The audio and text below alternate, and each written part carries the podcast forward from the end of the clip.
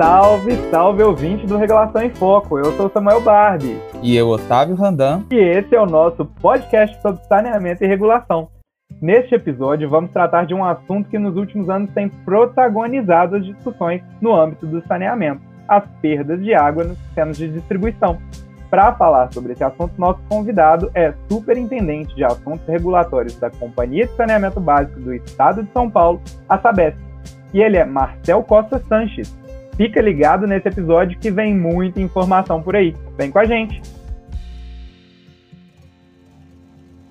Olá, Marcel. Gostaria de agradecer você e a Sabesp por terem aceito o nosso convite de participar desse episódio no podcast Regulação em Foco. Boa tarde, Samuel. Boa tarde, Otávio. Boa tarde a todos os ouvintes aí do podcast. Parabéns aí pela iniciativa e muito obrigado pelo convite. Marcel, eu queria começar te perguntando sobre como foi a evolução da Sabesp nas ações de controle e redução de perdas de água.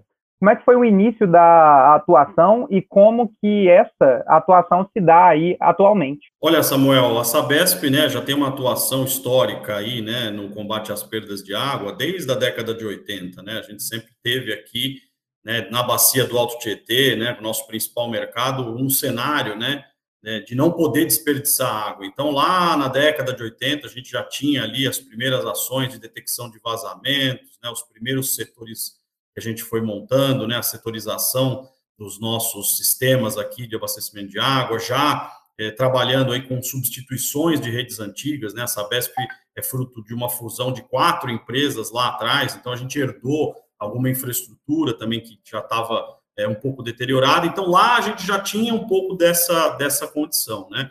É, hoje, para você ter uma ideia, Samuel e ouvintes, a gente tem cerca de 87 mil quilômetros aí de adutoras e redes de distribuição de água, né? Nos 375 municípios que a Sabesp opera. É, perdas é um aprendizado contínuo, né? É um desafio permanente, né? A gente teve aqui um episódio de uma crise hídrica em 2014, 2015, né? Aprendemos muito nessa, nessa fase né, da operação, principalmente da calibração do ponto crítico, né, que a gente chama aqui, né, de poder manter né, a, a pressão constante nas redes, né, atendendo aí a todos os nossos usuários. Também aprendemos muito aí na gestão de pressão noturna, principalmente, né, vocês sabem aí que a, a, noite, né, o consumo cai muito, então as redes pressurizadas, né, no nível máximo, acabam favorecendo aí a questão de perdas, né, então a Sabesp aprendeu ao longo do tempo, né? Tivemos aí, temos muitos profissionais capacitados nesse tema, tem aí uma, uma rede de troca de experiências que a gente faz, né? É, para vocês terem uma ideia, perdas é uma, uma das premissas aí, né? E uma das prioridades da empresa, né? No, nos nossos planos de investimento. Em 2020, por exemplo, a gente investiu cerca de um bilhão de reais aí nos municípios operados, né? Tivemos aí um bom resultado. Nós estamos hoje, para vocês terem uma ideia, numa marca aí de 288 litros por ligação de dia, né, considerando aí perdas na distribuição, né. É, nós tivemos municípios recentes que entraram na nossa base, Guarulhos, Santo André, né, municípios grandes aqui da região metropolitana, que tinham aí os sistemas operados por municípios com níveis de perdas altíssimos, né, estamos trabalhando forte ali para reduzir isso. Então, é, em percentual, para ter uma ideia aí, nós estamos falando de algo em torno de 27% aí de perdas, né, Claro que o que vaza realmente, o que é a chamada perda real, né, é cerca de dois terços disso, ou seja, cerca de 18%. São índices aí que estão é, rumo à excelência, não tenho dúvida, ainda temos lição de casa para fazer, mas estamos no caminho certo, não tenho, não tenho dúvida disso. Os próprios resultados já mostram, né, Marcel, que o caminho está certo aí, já são bons índices alcançados. E eu queria que você contasse um pouquinho para os nossos ouvintes, né, para além desse panorama e considerando que nessas últimas décadas, né, a presença da regulação esteja, esteve muito forte, queria que você comentasse para a gente um pouquinho como que tem sido essa relação com a regulação, principalmente na construção das metodologias que a Sabesp adotou e das estratégias para controle e redução de perdas. Perfeito, Otávio. É, a nossa relação aqui em São Paulo com o regulador é muito profissional, é uma relação de parceria mesmo em prol do saneamento, né? A gente tem aí uma evolução muito importante nos últimos anos, né? É, os reguladores aí, com razão, eles tratam perdas, né, como um dos parâmetros de eficiência dos prestadores de serviço, né? Então, a, a, essa exigência, né, de eficiência é algo muito salutar para o sistema, né? E a gente tem dialogado de muito proficuamente com o nosso regulador aqui para avançar nessa questão. Claro, né, nós temos aí um modelo de regulação econômica implantado, né, que não é padrão, né, para todo o Brasil, mas me parece que é em Minas Gerais também, que é um modelo de regulação por incentivos aí do regime de price cap. A gente tem, por exemplo, o fator X aqui, capturando essa eficiência, né, e perdas trabalhando aqui dentro como um, um, um desafio adicional, vamos dizer assim, né, é, para adotar aí é, projeções de despesas operacionais, né, no nosso OPEX, a gente ter aí é, é, o reconhecimento dessas despesas num nível de excelência que o regulador nos impõe. Claro que a gente tem um desafio, né, conjunto nesse modelo de, de regulação discricionária, que é a questão relacionada ao contrato com os municípios. Né? Os contratos com os municípios, todos os contratos da Sabesp, eles já preveem uma meta de perdas, né? E essas metas são rigorosamente cumpridas por nós, até porque se não for, né, o próprio regulador vai vir aqui, vai nos fiscalizar, vai nos autuar e com razão. Então, a gente tem essa, essa, essa dupla condição aqui, né, que a gente tem a, a, a, tratando no índice de perdas da Sabesp. Você tem um desafio regulatório produzindo efeitos na tarifa e você tem uma obrigação contratual, né, trabalhando aí e, e, em paralelo, né, para que a gente possa cumprir um nível de investimentos, inclusive, para atingir os índices que estão nos contratos. Recentemente, eu queria destacar aqui a Arcesp, aqui em São Paulo, ela introduziu mais um ponto aí, né, com relação a perdas, né, ela estabeleceu aí prazos máximos para reparo de vazamentos visíveis, por exemplo, né, a gente tem um prazo aqui em São Paulo de 24 horas, para vocês terem uma ideia, para arrumar um vazamento visível aí na nossa rede, né, e isso tem um cômputo aí também na tarifa da Sabesp, né, o fator Q aqui, o IGQ, que a Sabesp chama aqui, um dos indicadores é justamente né, vindo aí desse prazo para reparo de vazamentos, para que a gente possa cada vez ser mais eficiente e ter também o bônus, né, o, tem o ônus e tem o bônus também, se a gente consegue cumprir essas metas. Então, eu acho que esse mecanismo, essa metodologia, né, tem sido feito aqui é, a quatro mãos, né, algo que tem sido muito, muito debatido, né? Claro, sempre dá para aperfeiçoar, a gente tem aí algumas discussões ainda em curso, mas eu acho que o caminho que foi colocado aqui é um caminho importante a ser observado. É, imagino que deve ser um desafio muito grande para o prestador unir todas essas vertentes, né? Esse ponto de vista contratual, regulatório e até interno de gestão da companhia. É um desafio muito grande atrelar isso tudo. E no meio dessa, dessa, desse imbróglio, vamos dizer assim, surgem novas metodologias, né? Que é o caso do nível econômico de perdas, que é o NEP, que a gente tem discutido muito aí nos últimos anos sobre essa metodologia para traçar algumas metas para o índice de perdas.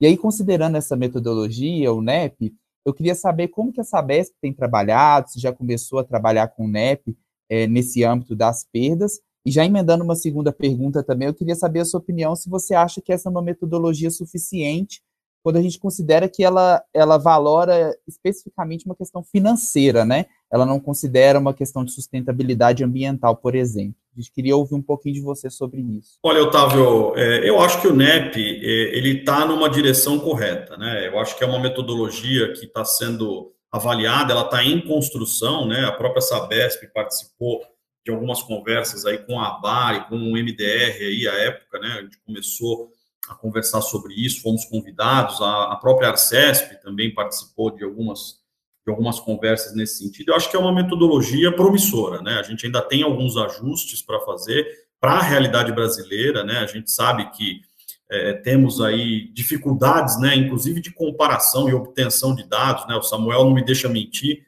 com o projeto Acertar que a gente tem aí, né? É, avançando agora, a gente tem muita esperança de que a gente consiga né, é, ter mais fidedignidade dos nossos dados, né, dos nossos processos, para que a gente possa efetivamente fazer uma gestão né, é, é, mais profícua desse assunto. Então, o NEP, né, eu acho que é uma metodologia que ainda precisa de alguma discussão. Né? A gente tem aí uma oportunidade que vai ser é, muito, muito importante com as normas de referência da ANA agora, sob a égide do novo marco legal. Né? Perdas é um tema que vai entrar nessa discussão, certamente, né? Temos aí um parâmetro que foi estabelecido pelo Ministério do Desenvolvimento Regional, né, de eh, agora lá naquela portaria de 216 litros, né, ramal dia, né, ou 25% de perdas, né, como situação limite, né, eu estou entendendo que é um racional parecido com o NEP, né, numa, numa linha de, de estabelecer um patamar ótimo, né, mas claro que não dá para você fazer isso com um número mágico para o Brasil inteiro, né, então acho que nós temos que considerar, né, a metodologia do NEP, ela precisa avançar né, nas discussões que a gente teve.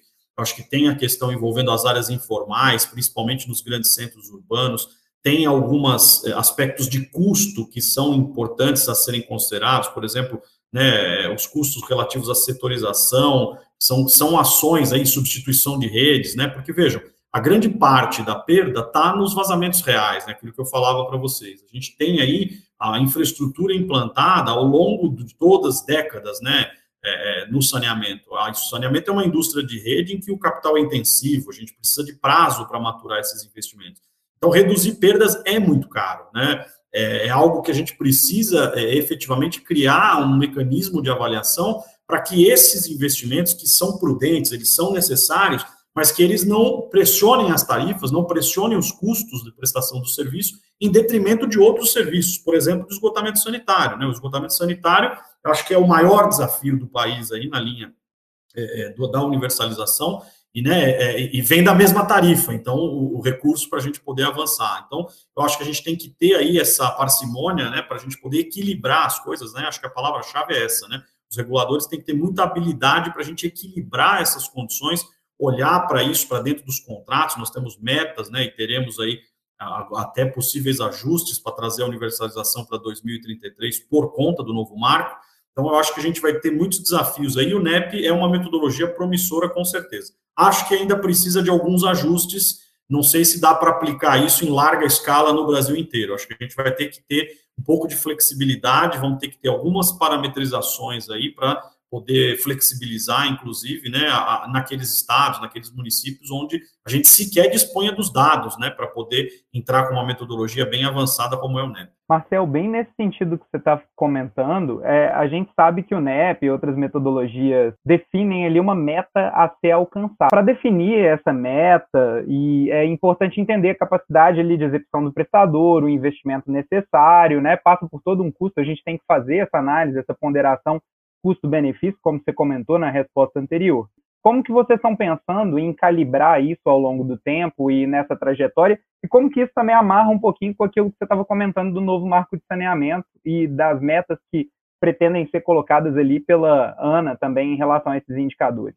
É, Samuel, nós estamos numa fase de transição, né, no setor de saneamento em geral. Então, vocês vejam, né, temos uma lei recém-promulgada aí há cerca de um ano e temos aí uma, uma diretriz clara né, de universalizar os serviços né, de água e esgotamento sanitário, com 99% de água, 90% de coleta e tratamento de esgoto, até 2033. Esse é o nosso mantra né, do saneamento brasileiro. Nós temos que buscar a todo custo essa meta, não é fácil, né, a gente sabe do nível de investimentos que tem que ser feito para isso, né?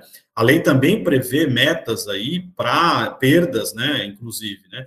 Uh, isso não está parametrizado, mas assim, nós estamos aqui numa referência de é, discussão de qual seria, até onde vai né, essa, essa, meta de perdas. Tem aí essa discussão, e acho que o NEP, o nível econômico de perdas, é um pouco nessa linha. Até que ponto vale, né, até que ponto é economicamente eficiente a gente aplicar recursos em perdas, sendo que temos que universalizar água e esgoto no Brasil. Então, a variável tempo ela é fundamental, né? Uma coisa é você atingir determinado índice em um, dois, três anos. Outra coisa é você ter 20, 30 anos para chegar lá, né? Todos os países aí que passaram e têm hoje níveis ótimos aí considerados de perdas, eles levaram tempo. Perdas é um, algo que não é um, um negócio que você investe hoje e amanhã está pronto. É uma questão perene, né? A gente precisa garantir um fluxo de recursos aí, principalmente para renovação de ativos, né? A parte aí, né, eu falava na condição operacional, aí você tem duas grandes vertentes. Você tem uma condição do ativo, né? As redes em condições aí, né, é, de, de prestar o serviço, né, sem vazamentos. E por outro lado, a gestão da pressão nas redes, né? Isso, é, essa combinação desses dois fatores, do ponto de vista técnico, é o que faz você gerenciar perdas, né? Então, isso é algo muito complexo e muito custoso, porque as eh, tubulações, elas envelhecem naturalmente, elas sofrem desgaste ao longo do tempo, elas depreciam, né? É como a gente fala aí no jargão da regulação econômica. Então, é, é, repor esse ativo no tempo correto, né? É fundamental, né? O problema é que nós, enquanto é, tarifa, enquanto capacidade de pagamento dos usuários, a gente ainda, eu não vislumbro de forma geral no país uma condição para a gente abarcar esse custo né, sem ferir muito a modicidade tarifária. A gente tem ainda alguns desafios E vamos ter que equilibrar, Samuel, Otávio, vamos ter que fazer escolhas, né? Eu acho que o poder concedente aí, os titulares, os municípios junto com os estados, né? Na hora que a gente define esses contratos, na hora que a gente avalia essas metas, né? A gente tem que realmente fazer escolhas, né? A, a, a, o ritmo da universalização para o esgoto, para a água, está estabelecido na lei. Perdas é algo muito importante, ele tem que caminhar em paralelo, né?